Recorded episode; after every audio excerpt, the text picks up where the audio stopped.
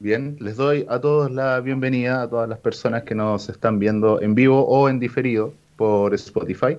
Hoy es uno de los días especiales también para Aquí No hay nada, porque no somos solamente el Christopher y yo, Brian. Estamos aquí con Guillermo Pérez, también conocido como Will Deep, en su canal de YouTube, que lo pueden revisar.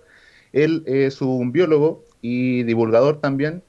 Nos comentó que ha trabajado de todo, desde los trabajos más banales que puede tener un universitario hasta lo que hace ahora, que es la divulgación científica él se gana la vida haciendo eso. Actualmente, eh, él trabaja como técnico de divulgación científica en una institución allá de España, él es español, que eh, tiene su especialidad en el cáncer. ¿sí? en la investigación en cáncer, sí. En la investigación en cáncer. ¿sí? Entonces le damos la bienvenida a Wildir. ¿Cómo estás? Pues bien, aquí encantado de estar con vosotros. Aquí la hora son las 6 y 10 de la tarde, no sé qué hora es, aquí en Aquí son las 14.10.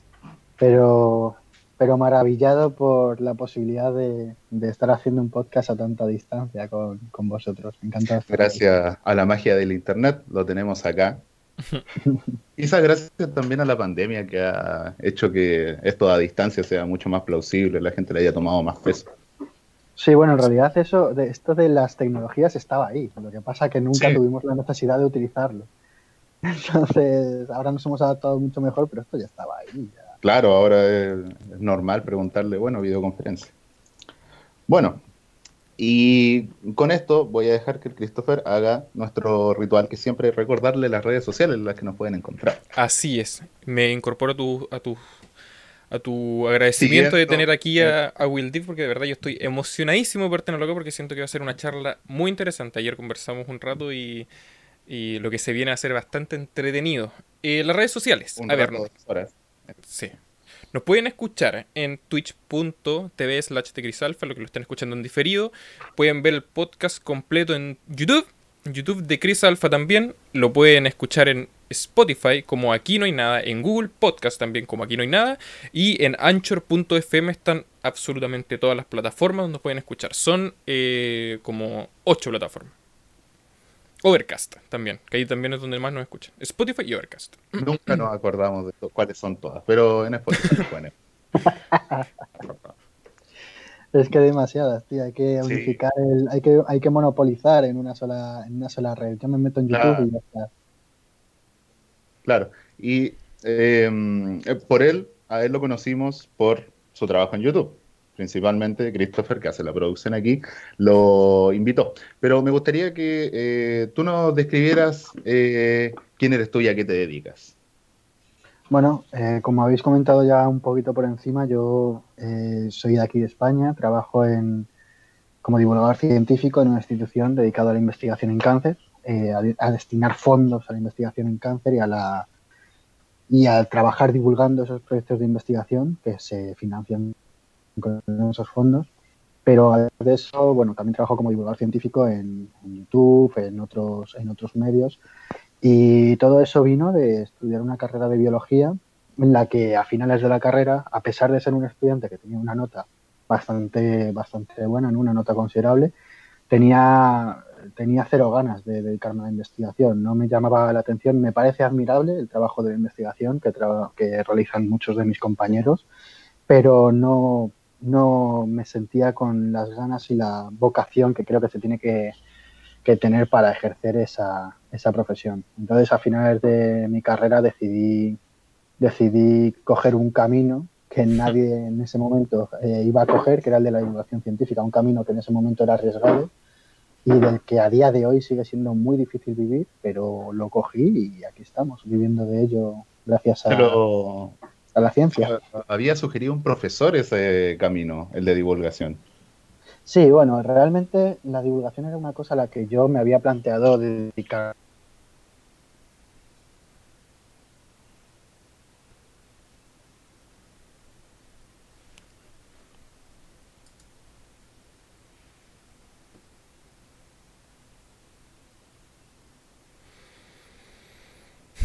estudia luego una tesis doctoral y si ahí has sobrevivido, dedícate a la investigación.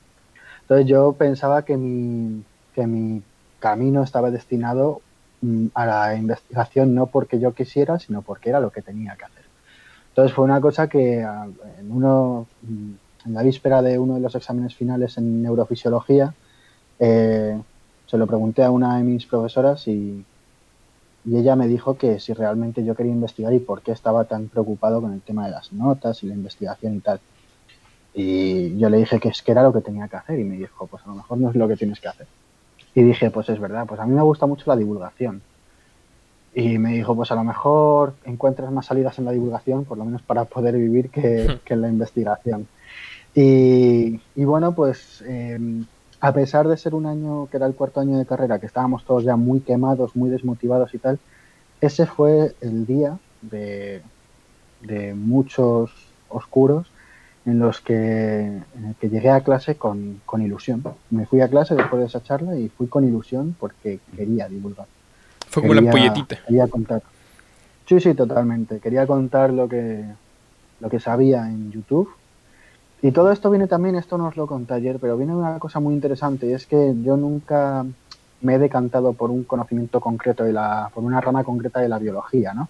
Eh, igual que la ciencia se diversifica en diferentes tipos de especialidades como las matemáticas, la física, la química, la, la biología, dentro de cada una de esas ciencias hay muchísimas especialidades, ¿no? En el caso de la biología, un montón.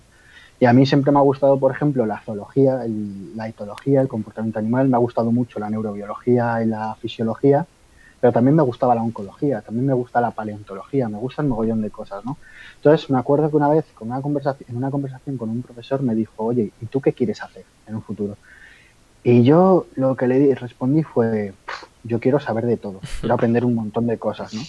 Y creo que la inquietud que tengo en aprender eh, no es tanto el aprender yo por saber, sino el aprender por querer compartir las cosas con los demás. Y creo que esa es una de las claves de, la divulgación, tener la necesidad de compartir con los demás un conocimiento, por pequeño que sea. Al final, eh, quien mucho abarca poco aprieta, yo sé cosas de biología, eh, sé algunas cosas en profundidad, aunque claro, ya hace cuatro años que terminé la carrera, pero bueno, tengo conocimiento como para poder compartir un poquito con la gente.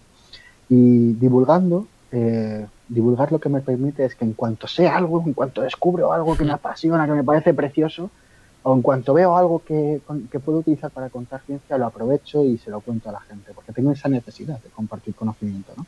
Y creo que es una de las cosas más bonitas que podemos hacer como seres sociales que somos. Mira, la, la otra vez tuvimos a Teresa Paneque y le preguntamos si se ha pillado con, ha encontrado colegas que a lo mejor no quieran compartir esa, esos conocimientos, que saben como más bien que esos conocimientos los tengo yo y las otras personas no deberían. ¿Por qué saber esto si yo es lo que yo estudio?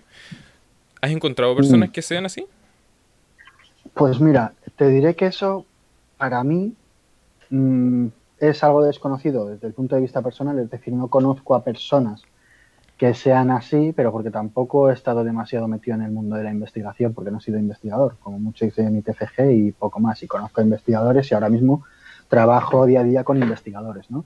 Mm. Eh, sí que puede encontrarse el caso de que haya investigadores que tengan reticencia a compartir sus, sus metodologías en un principio, lo que están investigando, porque eh, la investigación es, una, es un campo de competición muy grande, muy grande. Entonces, eh, lo primero que, mm, que, importa es eh, poder tú llevar tu línea de investigación. Cuando yo creo lo contrario, creo que la investigación colaborativa es lo que realmente hace avanzar, porque lo que no tienen unos lo tienen otros y lo que no tienen otros lo tienen unos, ¿no?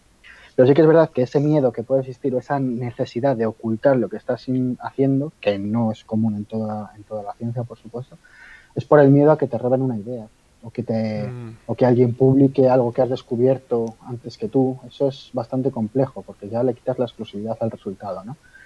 Eh, por lo general, yo lo que me encuentro en mi día a día y en los investigadores con los que trabajo es todo lo contrario, ¿no? son bastante abiertos en muchas de las cosas que hacen, pero supongo que habrá cosas que no pueden contar porque para contarlo están los artículos. Es decir, cuando tú escribes un artículo científico, ahí compartes todo el proceso que has seguido para llegar a ese resultado de investigación, la metodología, los artículos científicos es, la herramienta que tienen los científicos para comunicarse unos con otros y construir nuevo conocimiento.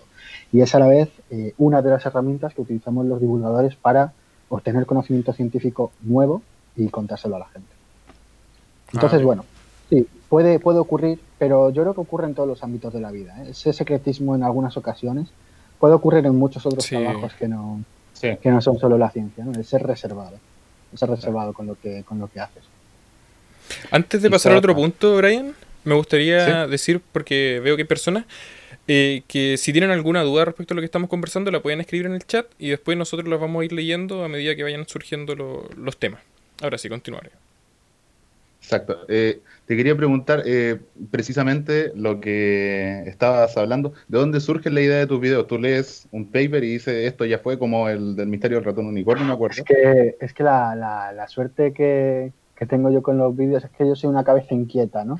Entonces, eh, tengo muchos formatos de vídeo distintos y todos tienen su personalidad, todos tienen su, su proceso ¿no? de realización. Pues, por ejemplo, cuando hago vídeos sobre, sobre la biología de Disney, eh, lo primero que hago es eh, pensar una cosa de esa película, si me, si me acuerdo de ella, o verme una película de Disney que yo creo de la que puedo sacar algo de biología, echarle un ojo e ir tomando notitas sobre lo que puedo contar o no contar. Para eso tengo que tener unos conocimientos básicos, para saber de dónde sacar y luego cómo poder ampliar o cómo reducir para contárselo a la gente. Por ejemplo, el, el vídeo que has comentado, que es uno de los últimos, el del ratón unicornio, es, es un vídeo que se estaba basado en el estudio de la, en, la neurobiología, ¿no? en una de las ramas de la, biología, eh, basada en el estudio del sistema nervioso. ¿no? Entonces, este, este estudio fue, me lo encontré por Twitter, estaba navegando por Twitter, me lo encontré, y fue curioso porque yo vi una imagen del artículo eh, en el que tenía el ratón una cosita puesta en la cabeza y parecía un cuerno. Y, dije, y parecía, un, parecía un ratón unicornio, me hizo gracia y se lo puse de título. Pero realmente ese estudio eh, estaba basado en, en, conocer mejor cómo funcionaba la serotonina en el cerebro, ¿no? que es un, neurotransmisor. Los neurotransmisores son los compuestos, los compuestos químicos que, utilizan nuestras neuronas para, comunicarse entre ellas. Por así decirlo, es el lenguaje, que, el mensaje que utilizan las neuronas para hablar unas con otras. ¿no? Pues la serotonina es uno de, esos, uno de esos mensajes, uno de esos compuestos químicos que utilizan. Y en este artículo en concreto lo que hacían era utilizar el Machine Learning para conocer mejor cómo, se unía la serotonina a la, a la neurona que la recibía. Este, este resultado, por ejemplo, era muy interesante porque lo que estaba destinado era a conocer mejor cómo funciona la serotonina de cara a eh, poder aplicarlo a los fármacos, por ejemplo, los, a fármacos como los antidepresivos, ¿no? están relacionados con este neurotransmisor. Pero, pero bueno, esta es la esencia de la, de la neurobiología. La neurobiología al final estudia cómo funcionan las, nuestro sistema nervioso, nuestras neuronas, las células que acompañan a las neuronas y que componen otra parte del sistema nervioso, que son las células gliales, no solo a nivel em, celular, es decir, cómo son esas neuronas, sino además a nivel molecular, es decir, qué genes hay implicados en, en el funcionamiento nervioso, cómo se conectan nuestras neuronas, qué moléculas están implicadas en el proceso, cómo se lanza un mensaje de una neurona a otra, eh, y luego ese conocimiento además es aplicable a otros estudios como la neuroanatomía, es decir, cómo es nuestro sistema nervioso, cómo se compone, cómo es su estructura, y la neurofisiología, que es eh, cómo funciona nuestro sistema nervioso y cómo hace que seamos, que seamos lo que somos. Entonces, la neurobiología a mí me parece vamos, un, campo, un campo apasionante y del que todavía queda mucho por conocer. La investigación en neurobiología es importante por eso, porque es generar nuevo conocimiento y además eh, abre puertas a conocer ciertas enfermedades que afectan al sistema nervioso. Por ejemplo, las enfermedades neurodegenerativas como el Parkinson o el Alzheimer eh, se estudian desde, desde ese campo, por ejemplo. Y otras muchas, ¿eh? por ejemplo, la esclerosis también es una enfermedad que desde la neurobiología se, se estudia para conocerla mejor con el tiempo. Esta fue la rama que tú te especializaste en la carrera, ¿no? Bueno, fue una, una de ollas. realmente en, cuando, cuando estás en la carrera puedes especializarte en diferentes optativas, ¿no? En mi caso eh, me especialicé también en biología de poblaciones humanas y en ecología humana, es decir, antropología en, gran medida. También me especialicé mucho en el tema del comportamiento animal y en, en la neurobiología y en la neurofisiología. Y además también en fisiología ambiental, es decir, cómo el ambiente se relaciona con el funcionamiento de nuestro organismo, de cada uno de nuestros órganos y cómo eh, diferentes organismos en la naturaleza son capaces de relacionarse con su, con su medio. Veamos, es una combinación entre lo molecular y lo, y lo, macro, y lo macro, y los animales. Hay una pregunta que nos hicieron eh, y esta la vamos a tratar después. Tenemos una sección aparte para eso, que es que es de cierto en que ya existe la cura del cáncer, pero no ha sido compartida con el mundo. Dejémoslo entre paréntesis. sí, ahí hay bastante alcance, ¿cierto, Will? Sí, bastante que bastante. Podemos hacer cuatro, cuatro podcasts del tema este. Sí. ya retomando con, con, el tema de la neurobiología, te quería preguntar cuál es la importancia de estudiar eso.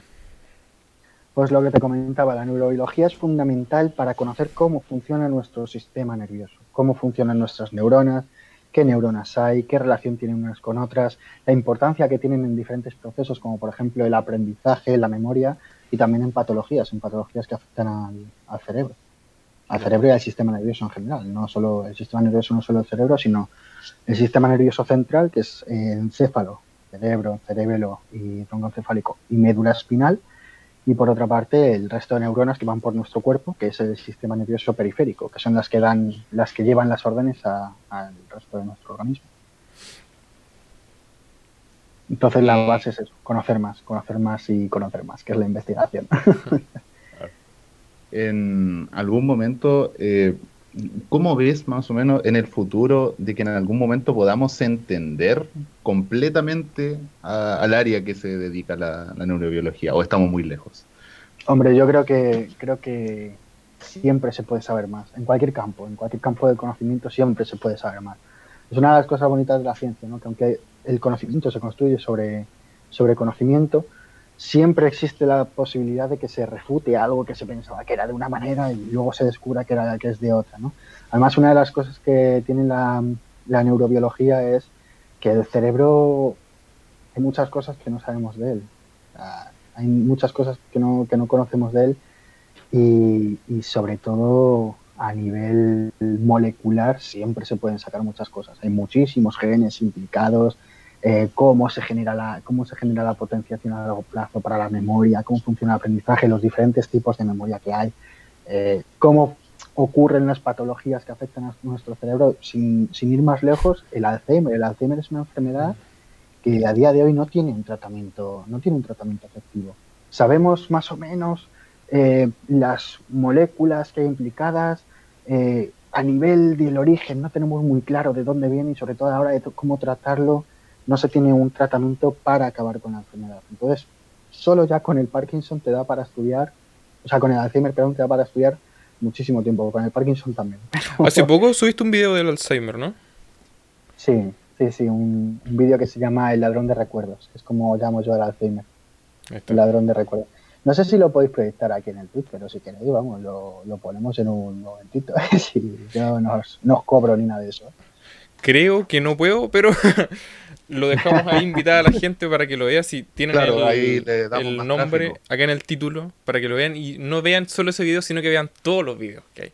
Porque todos son interesantes. Los que puedan. no todos. no, claro, todos. Ayer, conversábamos sobre la neurobiología y una cosa que te preguntó el Brian fue una aplicación clínica que podría tener la, la neurobiología. Una aplicación clínica. Eh, bueno, en primer lugar, eh, mejorar el diagnóstico de ciertas enfermedades, enfermedades relacionadas con la neurodegeneración, por ejemplo. Es decir, poder descubrir más, más pronto eh, o más, de forma más efectiva que un paciente tiene una determinada eh, patología neurológica o el desarrollo, por ejemplo, de nuevos fármacos ¿vale? para, para mejorar el tratamiento de ciertas enfermedades o de ciertos trastornos, trastornos relacionados con el cerebro, ¿no? Eh, y no solo eso, sino mejorar lo que ya existe. Lo que, lo que era el paper del ratón unicornio era una forma de mejorar eh, los ya existentes antidepresivos, cómo funcionan y buscar la manera de, mejorarlos. ¿no? Por ejemplo, es un ejemplo muy, muy sencillo, pero, pero bueno, al final toda investigación en neuro es una forma de avanzar en conocer cómo funcionamos nosotros eh, y buscar sus aplicaciones, cómo funcionan otros animales, que también es interesante conocerlo y, y cómo, bueno, pues cómo mejorar un poquito la situación con respecto a ciertas, a ciertos aspectos de, negativos de, del cerebro. No sé, os voy a, voy a hacer una pregunta que no os he preguntado, que no os hice ayer, que es, eh, ¿vosotros habéis tenido algún familiar cercano con demencia, con Parkinson, con Alzheimer, con alguna enfermedad neuro, neurológica. Con Parkinson, recuerdo, mi abuelo tenía. Pero ah, sí, Alzheimer no. Eh, creo que eso es genético, disculpo. ¿Es genético? Bueno, hay un cierto componente que, puede ser relacionado con la. Hay un cierto componente genético que puede estar relacionado con la, con la herencia del Alzheimer. Pero hay muchos factores que influyen en el desarrollo de la enfermedad, como luego contaremos también con, con el cáncer, si queréis, os puedo contar un poquito. Eh, mira, por ejemplo, a nivel poblacional se ha visto que eh, no sé con qué especificidad, ¿vale? Con qué especificidad, pero em, que aquellas personas que tienen un mayor nivel de estudios tienen una tendencia más baja o un menor riesgo de, desarrollar Alzheimer. Entonces todo esto puede, puede estar relacionado con los procesos de memoria, con mm. el ejercicio del cerebro. Al final el cerebro es una cosa tan compleja, tan compleja, que nos queda, nos queda mucho por aprender de él. Y no solo eso, y otra cosa, la aplicación de la neurobiología es conocer cómo, cómo funcionan las drogas, por ejemplo, cómo nos afectan cómo afectan las drogas a nuestro cerebro, que es muy es muy interesante y a la vez un poco un poco gore, un poco duro. De hecho, te quería preguntar también por el tema del alcohol, que el alcohol eh, al final es una droga, un video tuyo tú decís que sí o sí se tiene que categorizar como droga y mucha gente también lo dicen, es una droga, pero el problema es que está muy normalizada. Sí, ¿en qué, en qué, en qué vídeo era ese? No me acuerdo, ¿en el del ratón puede ser? En el ratón, sí en el ratón. Eh, sí, creo que, vamos, eh, creo que la persona que piense que el alcohol no es una droga es una ignorante en este aspecto, ¿no? El alcohol es una droga. Es así, droga es todo aquel compuesto químico que produce un, un efecto en el, en el organismo, ¿de acuerdo? Por ejemplo, un, un, efecto en el organismo a nivel, a nivel neuronal, por ejemplo, como un fármaco. En los fármacos, de hecho, se les denomina drogas, drugs en inglés. Sí.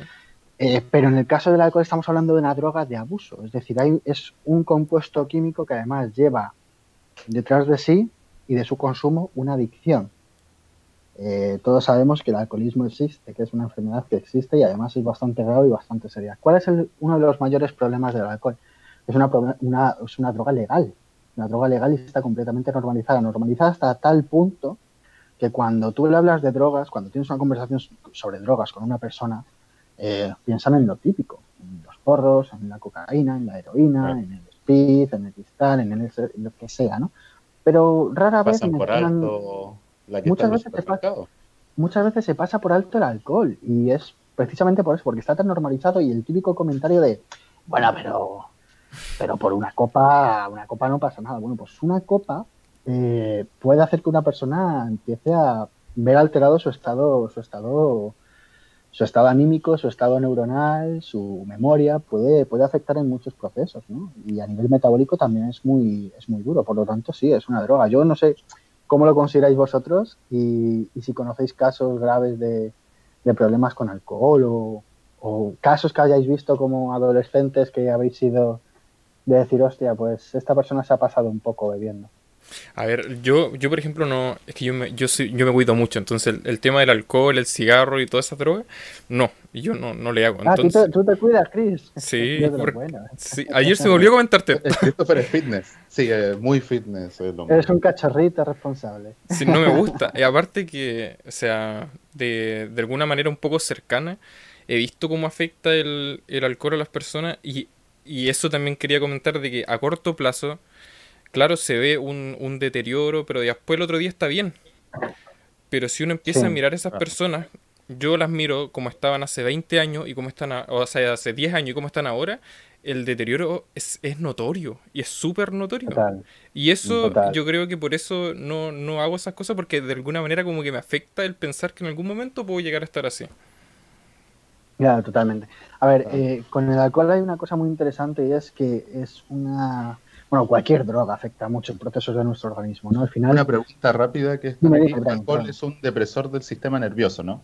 Sí, eso es, es un depresor, efectivamente. Hay una pregunta anterior también, no sé si la podríamos ingresar, tiene que ver, eh, dice, según el neocórtex, neopalio o isocórtex, ¿es realmente posible que el ser humano evolucione al punto de poder desarrollar habilidades como la telequinesis? ¿O ya existen personas que tienen acceso a esa habilidad? No, lo de, lo de esto de, que solo usamos el 10% de nuestro cerebro es un mito, ¿vale? Nosotros utilizamos nuestro cerebro al 100%, lo que pasa que hay determinados momentos en los que utilizamos más una parte del cerebro que otra, pero, joder, tenemos un espacio, lo utilizamos todo, ¿sabes? De hecho, esto es una cosa muy interesante y es que, por ejemplo, si tú pierdes una parte del cuerpo, como por ejemplo un dedo, eh, a nivel de la corteza de la corteza del cerebro, es como que ese espacio se rellena por las partes por las partes más cercanas, es decir, si tú te cortas el dedo, el dedo que está entre estos dos, ¿vale? El corazón, es como que este y este dedo rellenan esa parte del cerebro para, para sentir, ¿no? Es una cosa, es algo parecido a esto, pero, pero si utilizamos el 100% de nuestro cerebro. Ya. bueno, hay personas que un poco menos, a lo mejor, pero, pero por lo general utilizamos el, el 100%. El tema del alcohol, por ejemplo, mira, esto que están comentando aquí es una cosa que, que, voy a comentar pronto en el canal, que es la relación de la periodontitis con el Alzheimer. Eh, es súper interesante porque la periodontitis, bueno, pues es, es, una infección que tenemos en los dientes, ¿no? Provocada por bacterias y se ha observado cómo esas bacterias pueden llegar a través de la circulación al cerebro y pueden eh, segregar ciertas sustancias que afectan a nuestras neuronas y que mm, eh, aceleran el proceso del Alzheimer, que dan lugar al proceso del Alzheimer, ¿no? Y es uno de los campos de investigación en neuro también muy interesante, su relación con virus, bacterias y otros microorganismos. Y sí, el, el alcohol es un depresor del sistema nervioso, efectivamente. El alcohol se une a ciertos lugares de las neuronas, eh, uno de ellos relacionado bastante con la memoria, lo que provoca es una depresión, aunque al principio provoca una pequeña activación y la persona está como eufórica, agresiva y esas cosas que vemos, el alcohol al final es un, es un depresor bastante potente, además, bastante potente.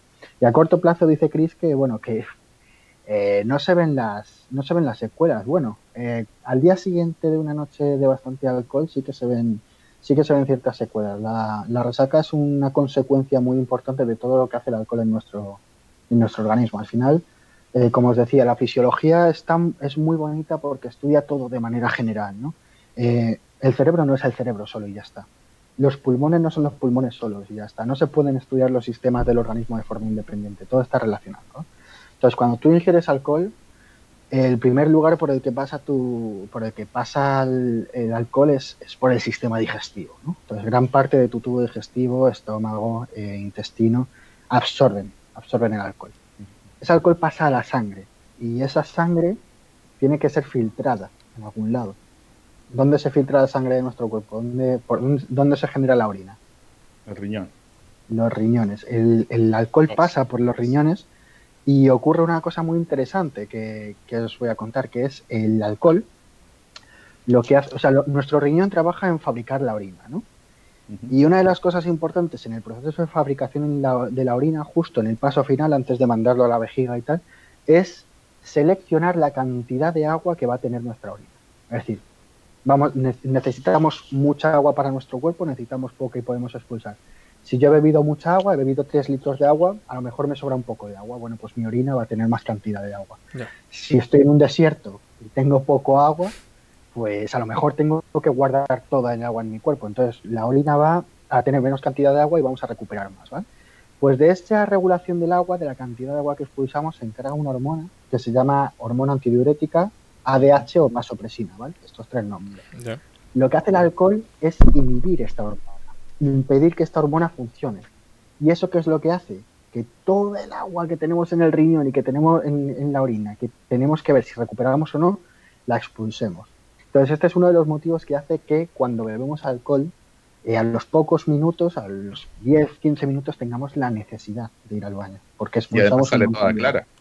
Eso es, el agua sale muy transparente cuando bebemos alcohol y claro, tú llegas y lo ves y dices, Claro. mira qué transparente sale el agua. El alcohol está limpiando mi cuerpo. Pues a lo mejor He escuchado mucho eso, de que está limpiando. Al final yo tomo y me limpio, por eso sale más clarita. Pues, pues no, precisamente lo que estás haciendo es perjudicar. ¿no? Eso es, estás perjudicando. No, a ver, tú expulsas sustancias, sustancias nocivas, ¿no?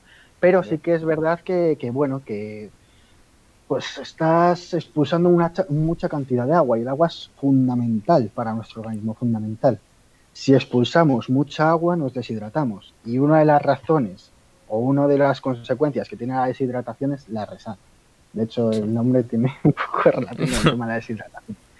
Entonces, bueno, afecta a nuestro, a nuestro sistema circulatorio, al sistema digestivo, afecta a nuestros riñones, también afecta al corazón. Eh, afecta a los pulmones por el proceso bioquímico, ¿no? Afecta a, nuestra, a, nuestra, a nuestro ritmo respiratorio, nuestra frecuencia respiratoria. Eh, pero también afecta a la parte más importante, que es eh, el órgano encargado de metabolizar el alcohol, que es el hígado. El hígado es, es el, el, centro de, de, tratamiento del alcohol. Lo que hace el hígado es convertir el alcohol en otra sustancia que se llama acetaldehído. Voy a hacer el esquema aquí mientras os lo cuento. Yeah. El alcohol eh, tra eh, se transforma en acetaldehído, acetaldehído y el acetaldehído se transforma en ácido acético, ¿vale? Ese es para estos dos pasos que hay aquí, ¿vale? Estas dos sustancias, hay dos moléculas implicadas en transformarlo, ¿vale? El alcohol se transforma en acetaldehído a través de una molécula, una enzima que se llama alcohol deshidrogenasa, ¿vale? Transformamos el alcohol en acetaldehído. El acetaldehído es una sustancia tóxica, tóxica para el organismo y que durante un tiempo, aunque sea breve, que no lo es, está en el, en el hígado y está en nuestro organismo. El acetaldehído se transforma por el aldehído deshidrogenasa, otra molécula, en ácido acético. ¿Qué ocurre? Que hay personas, como por ejemplo es mi caso, yo no puedo beber alcohol por esto que os voy a contar, que yo esa segunda molécula no la produzco bien. Entonces, cuando no la produzco bien, el acetaldehído se acumula en mi cuerpo y tiene consecuencias como, por ejemplo, que se me ponga la cara roja, se me hinche la cara y como si fuera una reacción alérgica, ¿no? Y esto es un problema que es bastante común en asiáticos, ¿no? Eh, es, es, se debe a un problema genético a la, hora de producir esa, esa molécula y, pues no metabolizas bien el alcohol y acumulas sustancias tóxicas. Esta sustancia tóxica nos afecta a todos. Cualquier persona que beba alcohol va a tener esa acumulación de sustancia tóxica y es otra de las consecuencias que, que o sea, y es otra de, las, de, los motivos por los que tiene lugar la resaca, por la intoxicación eh, producida por el alcohol. Pero en mi caso es clave, ¿no? Y, y, una de las graves consecuencias que tiene el alcohol, aparte de problemas renales, ¿no? problemas en los riñones que hacen que haya gente que tenga que operarse, quitársele los riñones, hacerle diálisis, trasplantarle, son los problemas en el hígado. Cuando tú bebes alcohol, lo que estás provocando es eh, no solo hacer al hígado trabajar y meterle sustancias tóxicas, sino que lo estás dañando. Lo inflamas, eh, puedes provocar que el hígado acumule grasas, que se conoce como hígado graso alcohólico, eh, o también puedes provocar la conocida cirrosis. ¿no? La cirrosis es un, un, proceso por el que tiene lugar la cicatrización del, del, hígado. Se forma fibra en el tejido del hígado uh -huh. y no funciona bien. Entonces, al final, cuando poco a poco el hígado va, el hígado intenta recuperarse, ¿vale? Lo que ocurre en el hígado es que tú lo dañas y él intenta regenerarse, entonces provoca cicatrices.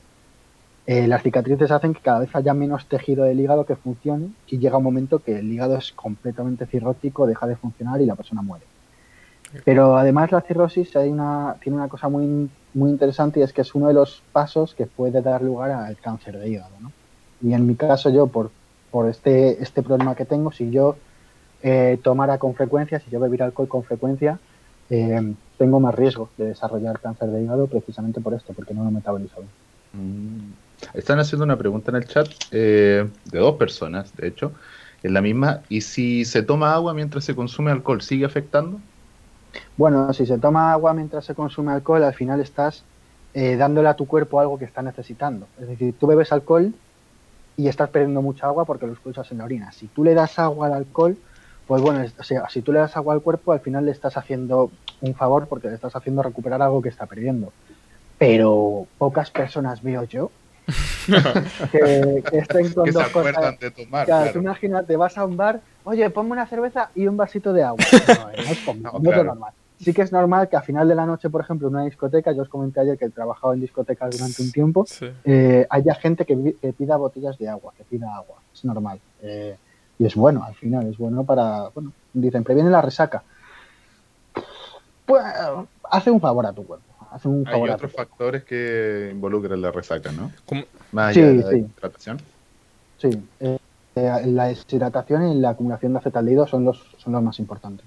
Son los más importantes de ellos. También la hay muchas formas de liberar el alcohol, por ejemplo, la sudoración, el aliento, la respiración, todo. Estamos intentando librarlo de todas las maneras posibles. ¿no? Yo quería preguntar por, eh, por un consumo muy poco de, de alcohol. ¿Ya te empieza a afectar eh, a largo plazo? ¿O eso solo se ve a corto sí. plazo? Eso es, hay un mito que dice que una copa del vino al día te puede ayudar, que puede ser beneficiosa, eso no es verdad. Eso. es una fue una malinterpretación de un artículo, eh, porque no, porque no, bueno, pues no estaba del todo del todo bien al cómo se no se interpretó del todo bien y, bueno pues se difundió un mensaje que era erróneo ¿no? Eh, cualquier dosis de alcohol por mínima que sea ya provoca unos unos efectos en tu cuerpo ¿no? sí que es verdad que cuanto menos consumas mejor pero si no consumes muchísimo mejor muchísimo mejor. Ejo, yo aquí no estoy dando, no soy médico, no voy a decir, salgan sobrias de acá. No le voy a decir a nadie no le voy a decir a nadie lo que tiene que hacer, creo que cualquier persona tiene derecho a hacer lo que le dé la gana siempre que no pase por encima de la libertad de los demás, pero sí que es importante que la persona tenga conocimiento de lo que está ocurriendo en su cuerpo, ¿no? Porque aunque parezca una cosa no nociva, mm, sí que lo termina. Eso yo creo que falta que información sobre las consecuencias que trae. Porque, mm. por ejemplo, con el tabaco ya se informa en las cajitas de que provoca problemas al pulmón, te muestra como cosas que son choqueantes para evitarlo, pero con el alcohol no pasa, pasa absolutamente todo lo contrario, se muestra lo bonito. A mí, una cosa que me alucina con el tema del, del, tabaco y es que ves a gente viendo esas barbaridades en las cajetillas y sigue fumando. Eh, y yo creo que, creo que es normal por el tema de la adicción y tal, pero, pero bueno, creo que también hay un componente muy importante en en esto de, del alcohol y el consumo de drogas legales como el tabaco y es cómo afecta al ambiente. ¿no? Hay toda una industria detrás eh, que, cuyo objetivo es que la gente consuma, consuma tabaco y consuma alcohol. Eso sigue ahí. Entonces, ¿es, ¿es perjudicial para el cuerpo? Sí. ¿Conviene informar que es perjudicial? Bueno, pues por quedar bien, ¿no? Por avisar, ¿no? Para que no digas que no te lo he dicho. Pero, uff, hay una tendencia detrás. claro, hay un interés eh, muy importante a nivel económico, a nivel capital, claro, claro, totalmente. O sea, muchas veces prima más la economía que la salud y con la última pandemia lo hemos, oh, hemos podido comprobar además.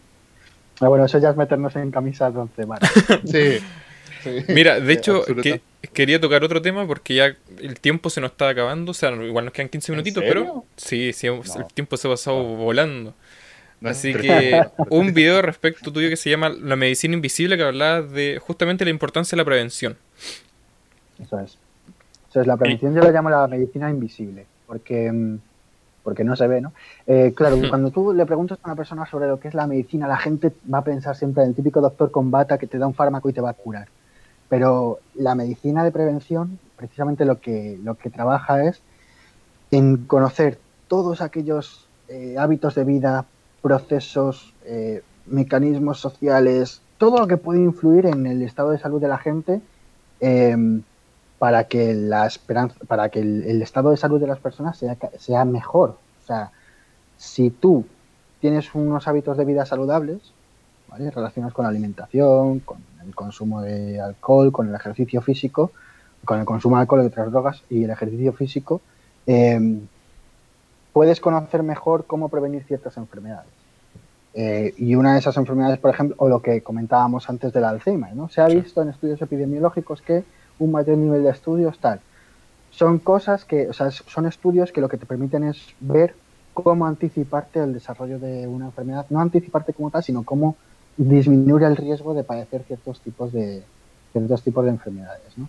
con el objetivo de mantener el estado de salud de la población lo mejor posible. ¿no? Mm. Y, bueno, hay muchos factores que estudia la, prevención, eh, muchos, muchos, muchos. Y relacionados, por ejemplo, con el cáncer, tenemos el, consumo de tabaco. El consumo, el consumo del tabaco es una de las cosas claras que está relacionado con la prevención. El tabaco da cáncer. Si no fumas, disminuyes el riesgo de padecer cáncer. Eso es un ejercicio de prevención perfecto. Las vacunas. Las vacunas, por ejemplo, eh, vacunas preventivas como la de la COVID-19, eh, esta vacuna lo que te va a ayudar es a prevenir el, a prevenir el, la, enfermedad provocada por el virus. Ojo, reduces el riesgo, pero no significa que no te vayas a contagiar si te pones la vacuna, pero reduces el riesgo porque entrenas a tu sistema inmunitario. O en el caso del tabaco, aunque no fumes, tienes un riesgo de padecer cierto, eh, ciertos tumores de pulmón que afectan a personas no fumadoras, ¿no? Pero claro, al final no dejas de estar... Eh, la prevención es, mira, para que os hagáis una idea, es como tener un coche, ¿vale? Si tú tienes un coche, em, lo llevas al taller, le haces sus reparaciones, lo mantienes en buen estado.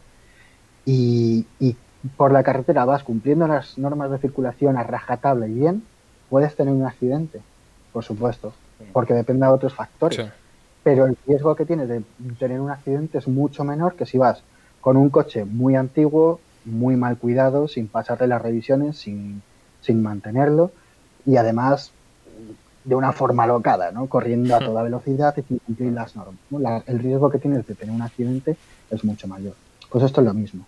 Si mantienes ciertos hábitos de vida saludables en tu día a día, por ejemplo, comer bien, el ejercicio físico, el no consumir ciertas sustancias, pues eh, ayuda a reducir el riesgo de, padecer ciertas enfermedades. Ya no solo el cáncer, sino otro, otro tipo de Las enfermedades cardiovasculares, por ejemplo, también la diabetes, la obesidad, son enfermedades. La diabetes es una enfermedad bastante importante y la, y la obesidad también. La obesidad es una enfermedad grave, además. Multifactorial, sí, depende de muchos factores, por supuesto, pero es una enfermedad grave. Y es lo que yo llamo, como os dije ayer, las pandemias silenciosas, ¿no? Porque no, no nos las infectamos los unos a los otros, pero al final es algo que ocurre en gran parte de, del globo, ¿no? Y además es muy prevalente la obesidad en los países desarrollados. Cada vez más. más que el hambre, de hecho, mucho más que el hambre. que Por el tipo de alimentación que llevamos y por el modo de vida sedentario. Cada vez menos ejercicio, cada vez trabajamos más sentados, eh, estamos en casa viendo Netflix, ese tipo de cosas. ¿no? La falta de ejercicio físico, actividad física y, y, la mala alimentación influyen, influyen mucho en, el desarrollo de un mal Que también el, el, ejercicio preventivo, ¿no? También sirve. El ejercicio, el ejercicio físico es una, de las, es una de las medidas para mantener un buen estado de salud. Y ya no es ir al gimnasio. El ejercicio físico es poder andar 40, andar, minuto, andar 40 minutos cada día, por ejemplo. El correr si puedes, el hacer tus, bueno, pues ejercicio. Lo que conocemos con ejercicio no necesariamente ir al gimnasio y estar mazado, no hace falta, no hace falta eso, ¿no? Pero la, la actividad, digamos. Eso es. Eso es, en el caso de, en el caso del cáncer la prevención es fundamental. Eso, eso te iba a preguntar. En, respecto al cáncer se cree que, y no sé si están así, por eso te lo quiero preguntar, de que siempre está el cáncer, pero las probabilidades que te dé son casi de, de azar. Que prevención, eh, sí, pero sí o sí, en algún momento si se gatilla te puede dar. Pues para nada, todo lo, todo lo contrario. Todo lo contrario. De hecho, eh, a ver, para entender lo que ocurre en el cáncer, eh, o sea, para entender lo que, el tema del cáncer hay que entender por qué se produce el cáncer. ¿no? Eh, esta es una frase que me, que me, gusta decir que es el cáncer es el precio que pagamos por estar vivos. Nuestro cuerpo está compuesto por millones de células. Tenemos un montón de células, ¿vale? Y nuestras células se multiplican, ¿vale? Por ejemplo, las células de la piel cada vez se van multiplicando con el paso de los días, ¿no? esto ocurre también en otras partes de nuestro organismo y el cáncer es una enfermedad genética, es decir, nuestras células tienen un libro de instrucciones en su interior para llevar a cabo estos procesos de multiplicación y funcionar bien, ¿no? el ciclo celular. Si alguno de los genes falla, hay un riesgo de que la célula empiece a funcionar de forma incorrecta y se empiece a multiplicar de forma descontrolada. ¿no? Nuestra célula tiene mecanismos para evitar esto. Y por eso a día de hoy nosotros tres no tenemos ninguno cáncer, porque a lo largo del tiempo, aunque ocurren alteraciones en nuestros genes, que, que las ocurren, em, nuestro cuerpo es capaz de deshacerse de esas células que salen malas o, corregir esos errores, etc. Pero em, llega un momento en que esos errores, por lo que sea, no se pueden corregir y tiene lugar el desarrollo de un tumor. ¿vale? Eso es el proceso por el que ocurre el cáncer. Ahora, el cáncer es una enfermedad genética, pero ¿significa eso que es hereditaria? Hay muy pocos cánceres, hay solo un 5% de los cánceres que sean hereditarios. La mayoría de los cánceres se producen por el efecto del ambiente, la contaminación, el consumo de tabaco, eh, la, mala alimentación, el consumo de alcohol, eh, la falta de ejercicio físico. Son procesos que influyen y que potencian el riesgo de que, de que desarrollemos cáncer.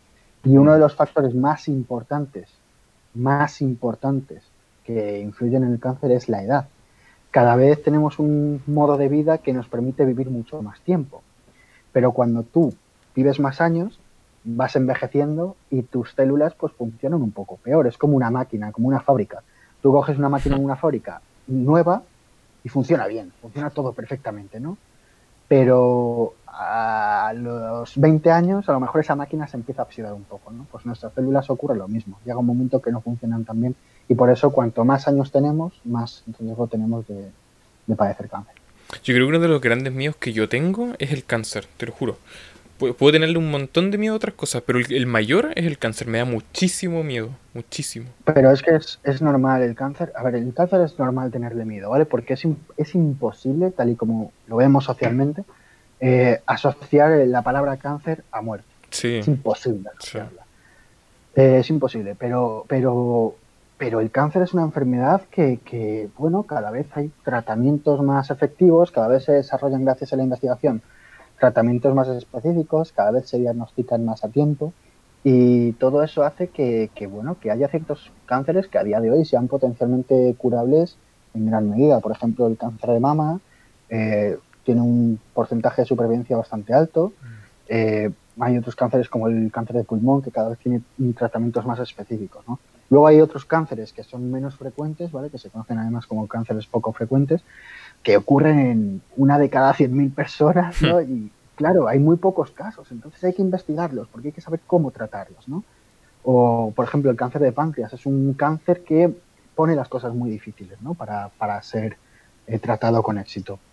Pero bueno, el cáncer es una, es una enfermedad que ocurre porque nuestro organismo es como es y, y, en parte el miedo que le tenemos es por el desconocimiento. Hmm. conocer cómo se produce el cáncer, el por qué viene y el que la investigación está avanzando eh, hace que, bueno, que le tengamos miedo porque es normal tenerle miedo, es normal que preocupe el cáncer, por supuesto, es normal, pero también hay que entender que se está avanzando mucho en el desarrollo de, nuevos fármacos, en el desarrollo de mejores métodos para diagnosticarlo, para encontrarlo. Y, bueno, pues hay que, hay que entender que, bueno, es una enfermedad más. Aunque sea muy dura, es una, es una enfermedad más. Para mí, por ejemplo, y puede que suene duro decirlo, pero para mí es más dura una enfermedad como el Alzheimer, porque el Alzheimer es, es una enfermedad neurodegenerativa, pero, pero es muy larga, es muy larga. Entonces, una persona con Alzheimer puede estar 20 años con la enfermedad fácilmente, de 15 a 20 años, y, y, al final tú estás viendo cómo la persona pierde lo que somos, que es la memoria, pierde sus recuerdos, al final termina de, dejando de ser una persona, ¿no? Pero sigue vivo. El cáncer al final ves una degradación de la persona con el tiempo, dependiendo de las personas, ¿no? Pero al final la persona termina siendo ella misma hasta el final de su vida. ¿no? es que de alguna eh, manera impacta más lo físico. No son comparables, mm. claro, no son comparables, pero a mí, por ejemplo, me da mucho más miedo perder la memoria y seguir vivo, eh, sentado en una silla, que, que tener una enfermedad como el cáncer y, bueno, pues, pues como pueda, ¿no? Como pueda, pero por lo menos seguir siendo consciente al, es mi criterio personal, ¿eh? es mi criterio personal y bueno, al final es una cuestión de, de opiniones esto, que es lo que más miedo te da. Bueno, cosas como esto de cómo prefieres, ¿qué prefieres morir? ¿Quemado, ahogado? prefiero, prefiero que no me ocurra, ¿no? Pero, Pero si toca, claro. Claro, en el caso me, da, me, da, mucho miedo perder la memoria, porque creo que es la esencia, es la esencia de, de una persona. Es, es lo que más miedo me da. Pero bueno, para eso está la investigación, tanto en cáncer como en Alzheimer. Y, bueno, una de las cosas importantes también en cáncer, bueno, es que nos da para otro podcast, otro día hablamos de esto en mayor profundidad. pero una de las cosas importantes también en cáncer es saber, es poder diagnosticarlo a tiempo, encontrarlo a tiempo. Eh, ¿Por qué? Porque si tú encuentras un tumor en unas fases muy tempranas, cuando es pequeñito, cuando es joven, es mucho más fácil atacarle con un tratamiento y acabar con él. Sin embargo, cuando tú encuentras un tumor en una fase muy avanzada, puedes tratarle y que el tratamiento pueda tener éxito, pero las posibilidades se van reduciendo porque el tumor pues, va aprendiendo, ¿no? va creciendo con el tiempo y es más, es más difícil acabar con él. Por eso es importante ir al médico, hacerse revisiones y controlarse. Esta gente que dice, yo no voy al médico que siempre me encuentra algo, precisamente para eso vas al médico, para, para, que te encuentre. Entonces, pues al final, pues pues sí, es importante diagnosticarlo a tiempo y sobre todo eh, la investigación avanza para que consigamos mejores formas de tratarlo y con menos efectos secundarios. Al final el objetivo de la investigación es conseguir que los pacientes eh, de cáncer tengan una mejor calidad de vida. ¿Y cómo es una investigación respecto al cáncer? que, quiero, quiero saber eso. Sí. ¿Me escucha?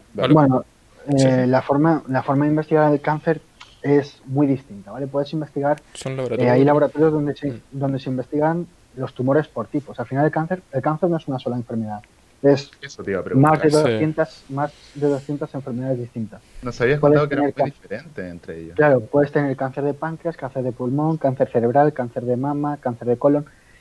Y no solo eso, sino que en cada uno de esos órganos, que es el nombre que le ponemos nosotros al cáncer, hay diferentes tipos de cáncer. Entonces hay que ponerle nombre al órgano que afecta, hay que ponerle apellidos y hay que ponerle primer, segundo, tercer, cuarto apellido. Hay que conocer el cáncer, el órgano al que afecta, cómo es- son sus células, qué células le componen, porque dentro de un tumor hay diferentes tipos de células, eh, cuáles son las moléculas o los genes que están mm, alterados en ese tipo de tumor en concreto. Y hay que tener en cuenta también el organismo de la persona. ¿no? Eh, no- un tumor no es el tumor, sino todo lo que le rodea. Por eso un cáncer en una persona es de una manera y en otra persona es de otra, y un tratamiento en una persona funciona de una manera y un tratamiento en otra funciona de otra. ¿no? Entonces, lo- la investigación puede funcionar por tipos de tumores. Hay gente que está especializada en cáncer de pulmón, hay gente que está especializada en cáncer de colon, hay gente que estudia varios tipos de tumores al mismo tiempo. Em, se puede investigar también en función de la fase de, de la fase del cáncer, es decir, investigas en mejorar el diagnóstico, investigas en eh, conseguir mejores formas de pronosticar el, el cáncer, saber cómo va a evolucionar Sí. investigas en desarrollar mejores tratamientos, investigas en prevención, investigas en conocer cómo ese tumor es capaz de volverse resistente a los tratamientos y hacer metástasis, por ejemplo, ¿no? Em, también se puede investigar en, en cómo, sea, se puede investigar por tumores, por, por fases, o se puede investigar en, en- dentro de estos campos, dentro del tratamiento, por ejemplo, se pueden investigar diferentes tipos de tratamientos. Pues hay una persona que investiga en concreto cómo mejorar un tipo de quimioterapia para este tipo de cáncer. ¿no? Hay muchas cosas. Esos son tratamientos individuales. Eso es, claro, el objetivo, el objetivo de los tratamientos es cada vez hacer terapias personalizadas. Es Mm, decir, eh, los pacientes no son A, B o C, cada paciente es un mundo y hay que conocer su tumor de forma específica y cómo es ese paciente, su historia clínica, para poder tratarle de la manera más específica y más efectiva posible. Y dentro de la investigación en cáncer hay diferentes tipos de investigación. Está la investigación básica, que es la que se hace en el laboratorio, es decir, comenzar de cero a estudiar, por ejemplo, un gen. Voy a ver qué hace este gen y cómo eh, influye en las células. Voy a comparar datos, voy a ver tal. Luego está la investigación translacional, que es la que se encarga de llevar el- la investigación del laboratorio a la, a la clínica, ¿vale? Eh, en el laboratorio y la investigación translacional se trabaja con modelos de células, se trabaja con muestras de pacientes, se trabaja con casos de pacientes, se trabaja con, con modelos de ratón, de, o bueno, modelos animales como ratón o pez cebra. Eh, y luego está la investigación clínica, que es la investigación que ya se, se hace con pacientes directamente. Ya, ok. Y ahora con eso eh, pasamos a la cura. Con eso lo que me dices me hace pensar de que no es tan fácil decir curé el cáncer o quizá alguna teoría o lo que nos preguntaban antes que era que si se había curado el cáncer y no lo habían dicho, pero es más complicado de lo que parece, incluso es más complicado de lo que parece decir curé tal tipo de cáncer. Eso es, no, no, totalmente, totalmente. De hecho, mira, eh, cuando tú, por ejemplo, tienes una, una bacteria que provoca una determinada, tú des- desarrollas un antibiótico para acabar con esta bacteria. La bacteria con el tiempo va evolucionando, pero tú puedes mejorar el antibiótico, ¿no? Pero ya tienes un fármaco para tratar esta enfermedad, ¿no? Eh, y ojo, no estoy diciendo que las enfermedades bacterianas sean una tontería para nada. Pero el cáncer es tan complejo, tan variable, tan, tan, tan espectacular a nivel biológico que es, que es muy difícil encontrar un tratamiento que funcione para el cáncer de forma general. ¿no? La cura contra el cáncer. Este fármaco va a curar cualquier cáncer. No, eso no es así. Porque cada cáncer tiene sus características, como comentábamos. ¿no? Cada cáncer es peculiar.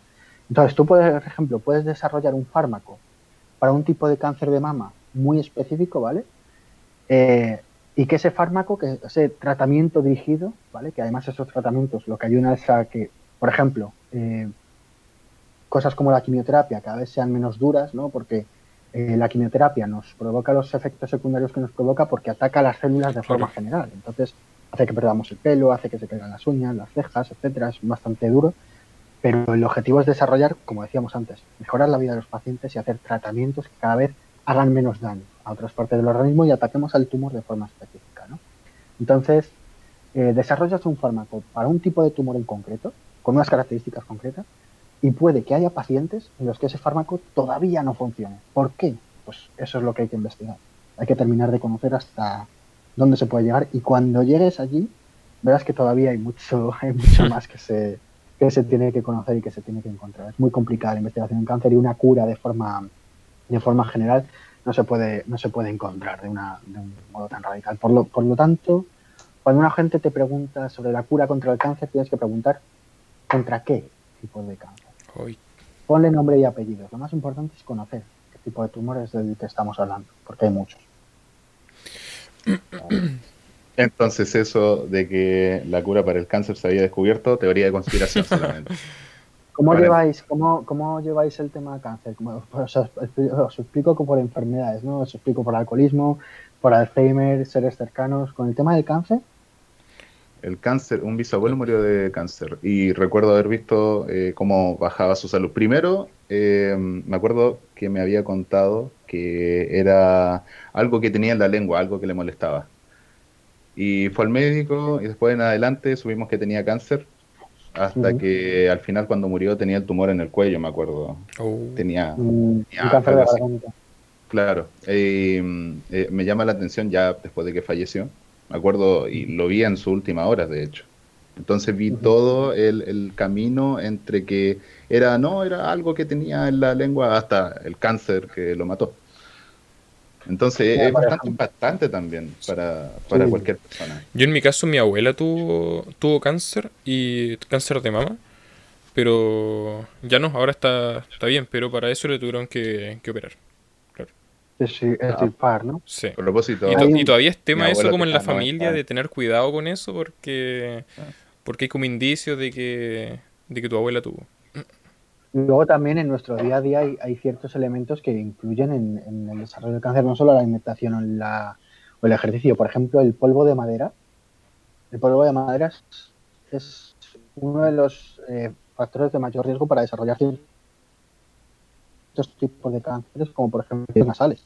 Por eso hay que trabajar con, con, con en el metro. Bueno, y por lo general hay más que se ha utilizado durante mucho tiempo para la construcción que se llama asbesto amianto, que sale de un mineral esa de amianto eh, se mm, acumulan en el pulmón y provocan un, si se respiran, se acumulan en el pulmón y provocan una alteración de los mismos que que, da lugar a un cáncer denominado mesotelioma, que es un tumor raro que investigar ahora mismo y que cada vez está afectando más por, el decalaje, ¿no?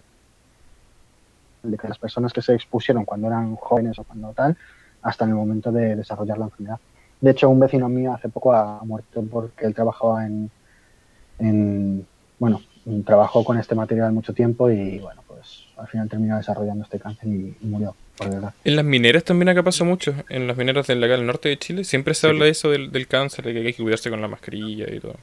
Claro, pues por ejemplo una forma de prevención son ese tipo de mascarillas para esas personas que trabajen, que trabajen con esos materiales también. Eh, reducir el riesgo, reducir el riesgo, no, exponerse tanto. Entonces, cada parte del cuerpo está sujeta a tener un cáncer de esa parte del cuerpo, ¿o no? Claro, eso es. Eh, al final allá donde hay células hay un, hay un pequeño Uy, no sé si yo escucho mal o... Son cercanas, pero, sí, sí, yo se escucho bien, yo se escucho Ah, ya está, ahí está, ahí está. Ah, ahora, sí, sí, yo había escuchado también. Hay, vosotros me habéis comentado personas cercanas, pero no tenéis tantos seres cercanos ¿eh? que tengan cáncer. No, en general yo no. Ah, mi abuelo creo que le detectaron algo, pero lo detectaron a tiempo, ahora está de alta. Pero mm, fue, fue hace poco. Y, fue por otra cosa, o sea, fue por un ataque cardíaco y le diagnosticaron cáncer. Fue, a veces es suerte que lo, diagnostican, que pasa algo y justo o justo fueron al, médico. He escuchado de eso. ¿Y tú, Will? Oiga, se me ha apagado algo. Te están echando. Eh, yo sí, yo tengo tengo bastantes eh, seres cercanos que han sido afectados de cáncer, que han fallecido de cáncer, o que tienen cáncer. En, mi caso, que en mi caso sí que sí que hay casos, sí que hay casos cercanos, la verdad. Y tengo muchos amigos que han perdido familiares con cáncer o que tienen familiares con cáncer. Es una enfermedad bastante frecuente a mi alrededor, por desgracia. Guau. Es bastante, bastante frecuente. Bastante Pero por lo menos con la educación no se le, se le puede perder un poco más el miedo, porque hay, hay un factor del miedo de que es lo desconocido. Yo creo que el miedo es normal, pero creo que el miedo a cualquier enfermedad. ¿eh? Eh, a ti te dicen, tienes eh, tienen miedo. Eh, eh, tienes. Mm, a ver, tienes sinusitis. No, tío, por miedo no da la sinusitis. pero, pero hay determinadas cosas que, bueno, que, que si afectan a pues da un poquito de miedo, pero sí que es verdad que acá se tiene más miedo, sobre todo por el movimiento social que hay él, ¿no? Por lo que decía antes, porque se asocia a muerte y porque se conoce, y porque se conoce poco la enfermedad. Sí. Pero bueno, sí, creo que en parte la educación es súper importante y, y, bueno, hay que ir con la población. Ese, ese, es mi trabajo al final, enseñar a lo que es el cáncer y, y, cómo está la investigación en cáncer a día de hoy. De hecho, esta semana hemos publicado tres resultados de investigación, o sea que cosita, cosita guay. Un, uno de los resultados es en cáncer infantil, otro de los resultados ha sido en glioma, en un tumor cerebral, y otro de los resultados ha sido en cáncer de ovario. O sea que bueno. Y la semana que viene otros tres. otros tres Uy, ¿y eso puede decir dónde lo podemos encontrar? Te mando, te mando luego el link, si te parece. Súper, ya. Perfecto. Nos está preguntando, ya esta yo creo, la última, la última pregunta. Eh, ¿Cuál es el beneficio real de la quimioterapia? uno es eh, Tengo lag. O sea, Se bueno, un poco mal. Curar. A mí no me gusta curar, pero tratar éxito. Acabar con, acabar con, las, acabar con las células de un tumor eh, es el objetivo principal. Y, y, bueno, tiene su beneficio que es acabar con un cáncer. Hay veces que el cáncer es capaz de resistirlo y, y regenerarse, recuperarse y, y, provocar una recaída. Y hay veces que funciona bien, que funciona muy bien. Eh, y luego tiene sus efectos que son los efectos secundarios. Por eso, en un momento. Eh, Brian, ¿tú escuchas bien? ¿No escuchas un poco? Sí. Ahora, claro. Ahora justo se. No, no entendía lo. Se, final. se cortó sí. un poco, sí. Tenemos problemas de, de internet. No. Ya, vi, ya veo yo, el Twitch está ahí un poco chafado, ¿eh? No, yo estoy. Brian, ¿tú escuchas? Yo bueno, a Brian para... lo escucho bien. A Will lo escucho un poquito. Sí, un, un, poco distorsionado, un poco robótico. Cuestiones del internet. Ahí, ahí volvió a pasar. Sí, volvió a pasar. Se escucha cortado, dicen en el chat. Sí, sí, es verdad, se escucha cortado. Sí. ¿Me oís mejor ahora? Ahora, ahora no, sí. No. ¿Ahora? ¿Ahora mejor? Ahora sí. Ahí sí, ahí sí va mejor. Vale. Sí, me, he movido, me he movido de sitio para poder, ya como estamos al final de. Claro, justo ya está. Hola, hola a todos. Hola a todos. Ay, perdón. Súper, ahí es, um, súper. Redondeando, sí. No sé si os habéis quedado con el tema de la quimioterapia o no, no, no se escuchó. Eh, ah, sí. El beneficio real de la quimioterapia es tratar un cáncer y acabar con él.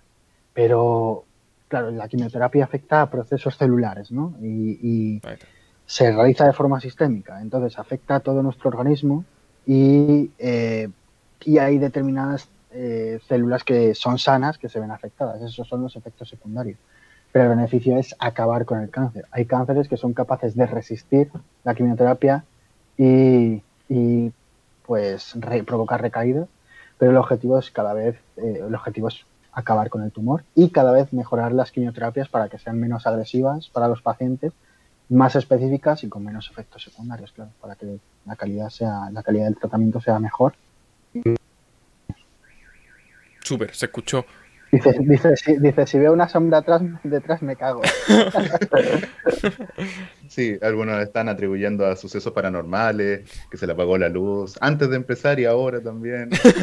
Sí, la verdad, que, la verdad, es que, este sitio te da un poco de mal rollo, la verdad. Eso te iba a decir, la, la, gente que lo está viendo es como un es como un laberinto, es como muy curioso. No, es una sala, es una sala ah, de yeah. trabajo. una sala de trabajo. Bueno, ¿vamos a filosofía o qué? O sea, mira, te quería hacer una preguntita. Una preguntita que quiero que me des tu opinión. porque... Filosofía barata, ¿eh? yo, no, yo no tengo ni idea de filosofía, en verdad. No, no, esta pregunta, aún no. Esta pregunta es de la homeopatía. Quiero saber qué opinas de la homeopatía. Uf. Así en breve, sin, sin, extenderse mucho. La homeopatía, la homeopatía está muy bien para quien le guste gastarse dinero en chuches muy caras, en, azúcar, ¿no? Pero la homeopatía, pues bueno, no tiene ningún tipo de evidencia científica detrás y quien diga lo contrario es, un, es una persona que no dice la verdad, que no está, mintiendo, ¿no? Eh, está. No hay mucho más que decir de la homeopatía. Que me encanta este tema. Listo, homeopatía, basura. Eh, Brian, continúa. me preguntas sobre quimioterapia, intento ser breve, pero me puedo extender. Eh, con la homeopatía no hay por dónde extenderse, ¿sabes? Sí. No es, no es simplemente. Existe, por ahí. Ah. Claro. Pero yo creo que ese tema sería como preguntarle de astrología a un astrónomo, ¿no? Total, total, totalmente, eso es. Eso es. No, es algo científico. Brian, ando al siguiente eh, punto. Al siguiente punto. Eh, están preguntando por la radioterapia. En el... Con la radioterapia lo mismo. el objetivo de la radioterapia es eh, tratar con radiación eh, a las células tumorales, la radiación puede, es un es un es un método que lo que hace es dañar al ADN de las células y, atacarlas y acabar con ellas.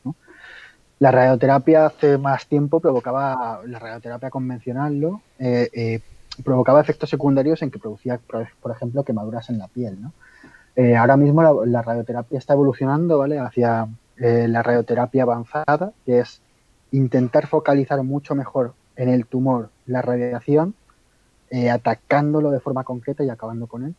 Y luego, por ejemplo, también estábamos evolucionando hacia un tipo más especializado que es la protonterapia, es decir, utilizar protones, uh. que es una parte de los átomos, los que tienen carga positiva, para células tumorales de forma específica.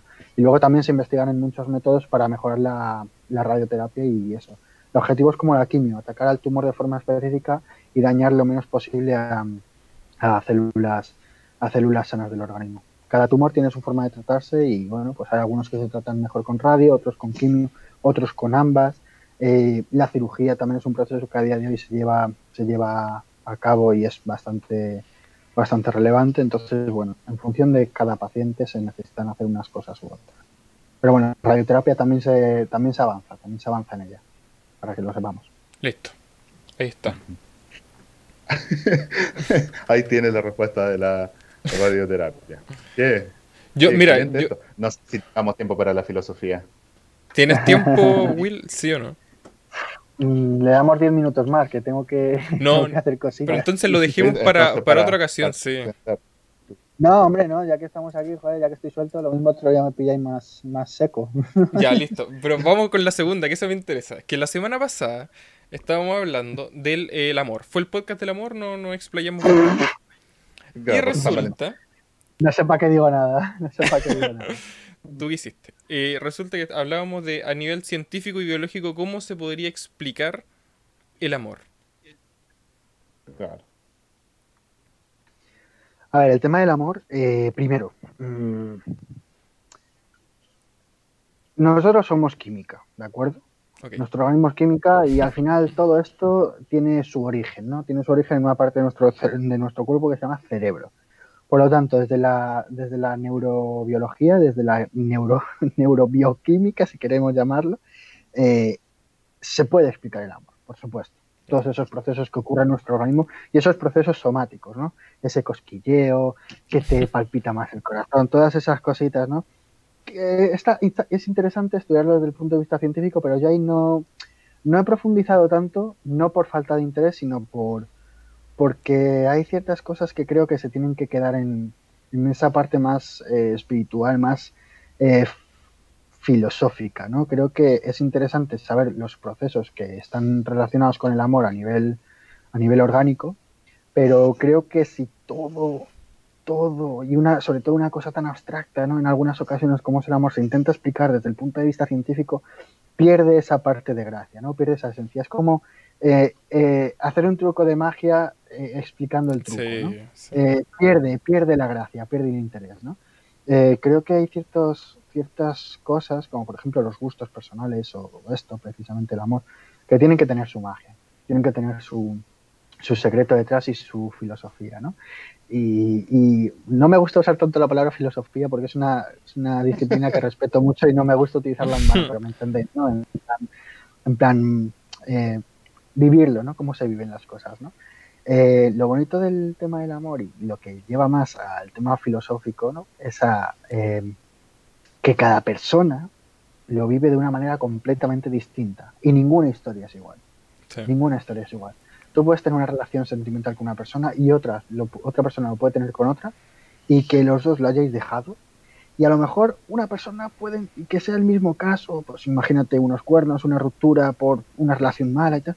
Se pueden llegar a entender, pero nunca va a ser igual. Nunca va a ser igual. Cada persona lo vive de una forma. Y eso es lo bonito, ¿no?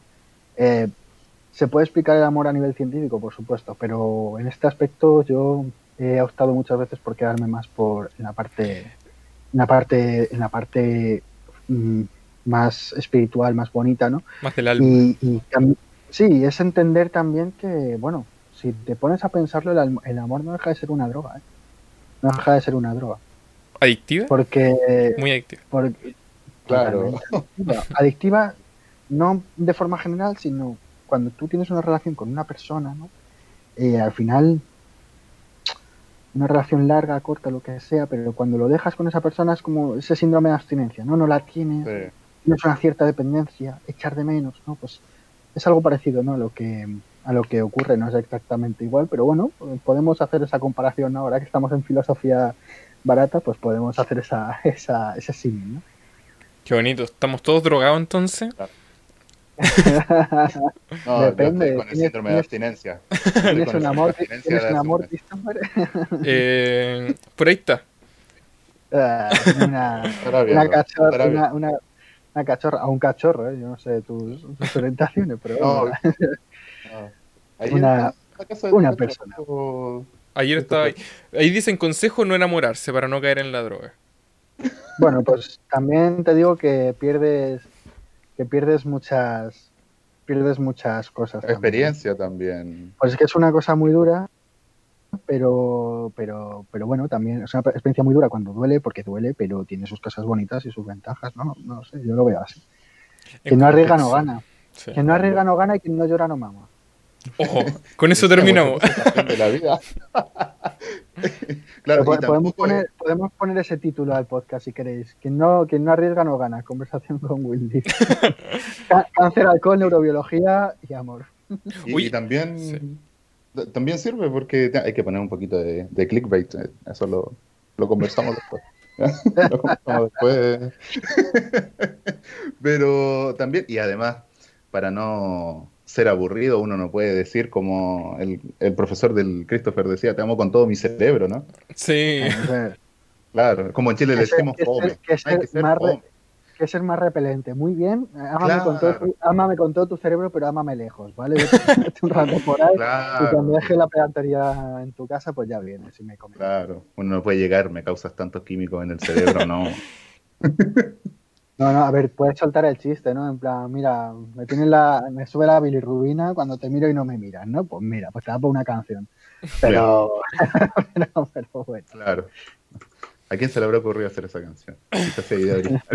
Oye, eh, llevamos una hora trece minutos y la verdad es que me la pasé increíble.